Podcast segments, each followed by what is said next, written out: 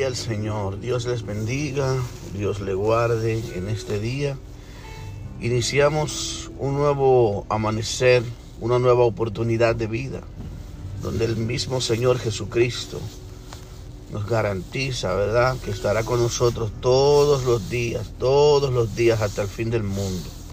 Estamos agradecidos de nuestro Dios, porque Él es bueno y maravilloso, y para siempre es su misericordia. Vamos a hablar sobre el ayuno. El ayuno es una forma de humillación y de, y de rendición ante la presencia de Dios y la poderosa mano de Dios. El ayuno también simboliza reconocer que no somos nada ante el poder majestuoso de Dios. El ayuno es una herramienta de humillación que el mismo Dios ha visto desde el principio de los tiempos como algo agradable a Él. Humillarnos o humillación significa herir el amor propio o la dignidad, es abatir el orgullo. Por eso leemos la, en, la, en Joel capítulo 2, verso 12. Por eso pues ahora dice Jehová, convertíos a mí con todo vuestro corazón, con ayuno, lloro y lamento. El Señor sabe que una de las reacciones que el pueblo, su pueblo, eh, re, relativamente busca cuando está humillado, una de las herramientas es el ayuno. El ayuno es demostrar que no somos autosuficientes. Es demostrar que somos necesitados en la presencia de Dios. También el ayuno simboliza y nos ayuda a ejercitar eh, el dominio propio. Cuando las personas ayunan, se están absteniendo de alimento, de algo necesario, de algo bueno, algo agradable. Asimismo nosotros cuando estamos militando en la vida espiritual, nos limitamos de pecar, nos limitamos de darle a la carne los deseos de la carne. Eso es un ayuno también. El ayuno tiene un simbolismo, pero también es una práctica, es una herramienta poderosa y una demostración de sujeción ante la poderosa mano de Dios. Dios perdona a un pueblo pagano. Vamos a ver esta pequeña historia por el hecho de que estos se humillaron de corazón. Este fue el más grande acto de humillación que registra la Biblia. Y, y hablamos sobre el pueblo de Nínive. Dice así la palabra del Señor en el libro del profeta Jonás, capítulo 3, del 1 al 9.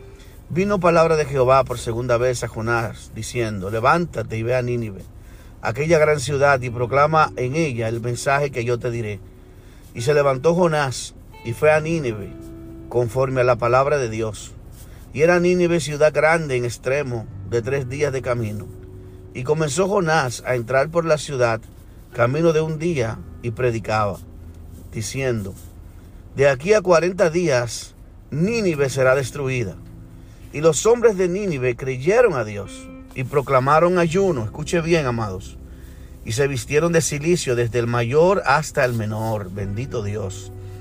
Y llegó la noticia hasta el rey de Nínive y se levantó de su silla, se despojó de sus vestidos y se cubrió de silicio y se sentó sobre ceniza. E hizo proclamar y anunciar en Nínive por mandato del rey y de sus grandes, diciendo, hombres y animales, bueyes y ovejas, no gusten cosa alguna, no se les dé alimento, ni beban agua, ni beban agua, sino cúbranse de silicio, hombres y animales, y clamen a Dios fuertemente, y conviértase cada uno de su mal camino, de la rapiña que hay en sus manos. ¿Quién sabe si se volverá y se arrepentirá Dios, y se apartará del ardor de su ira, y no pereceremos? Tremendo, amados. Nunca la Biblia ha registrado un ayuno tan extremo y un arrepentimiento tan maravilloso, tan poderoso de una nación donde los miembros desde el más pequeño hasta el mayor se humillaron y proclamaron ayunos y reconocieron al Dios de los siglos y reconocieron al Dios único y reconocieron sus pecados y se apartaron de sus pecados.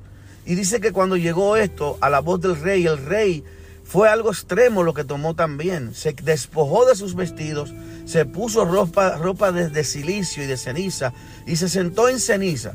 Y no solo eso, sino que proclamó que aún los animales y los hombres no gustasen ni comida ni agua, y se le cubriera de ropas ásperas, en señal de, de, dolor, en señal de arrepentimiento, en señal de humillación.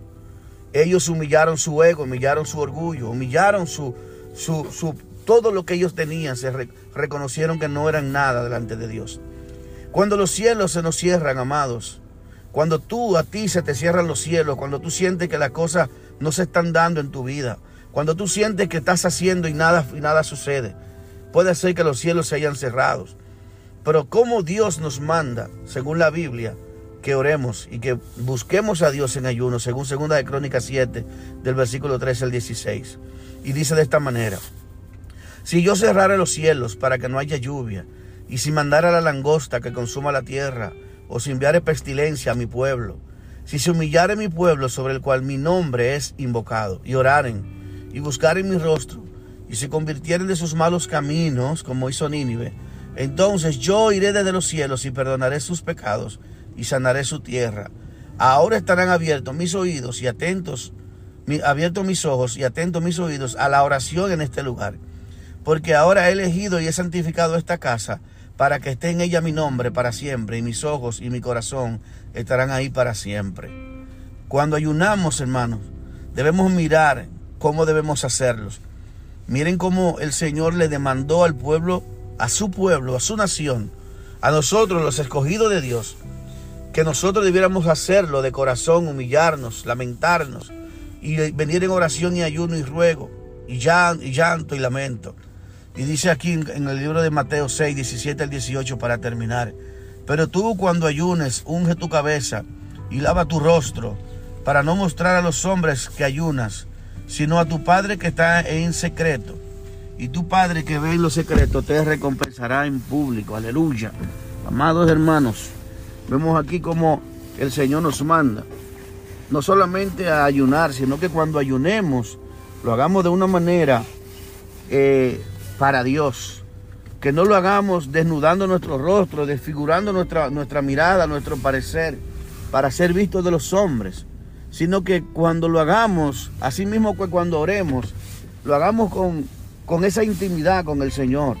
Que lo hagamos para Dios. Porque si lo hacemos para ser vistos por los hombres, entonces de nada nos va a valer la oración y el ayuno. Y no hay humillación en, esta, en, ese, en esa actitud.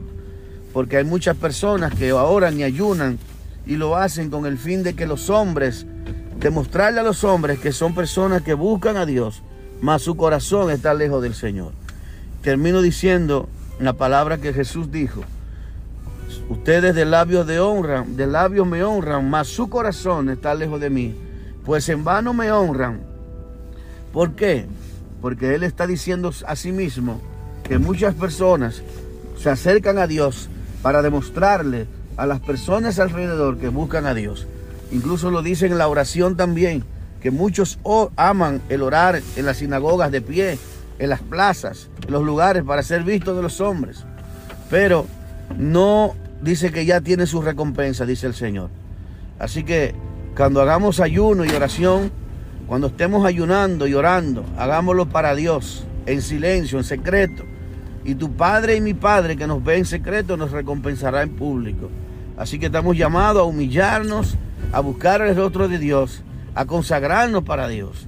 Y de la misma manera que lo hizo el pueblo de Nínive, que aun cuando tenía una sentencia dada por Dios, por el profeta, que de aquí a 40 días Nínive completa sería destruida. Y nunca antes una nación había reaccionado de una manera tal que se humillara aún desde el rey hasta el más pequeño, hasta los animales. Así que esto es una enseñanza tremenda, poderosa. El ayuno nos ayuda a, venir al Señor reconociendo nuestra debilidad y dándole al Señor toda la gloria y toda la honra. Así que amados, le bendecimos en este día, declaramos la bendición del Espíritu Santo de Dios sobre cada uno de los oyentes y, les exhortamos a compartir, a seguirnos en esta plataforma y a continuar llevando el Evangelio, compartiéndolo con sus familiares, amigos y personas conocidas que también necesitan la palabra de Dios. Recordemos que Jesús dijo que no solo de pan vive el hombre, sino de toda palabra que sale de la boca de Dios. Así que Dios le bendiga y Dios le guarde Y seguimos ahora edificando sobre la roca. Dios te bendiga. Amén.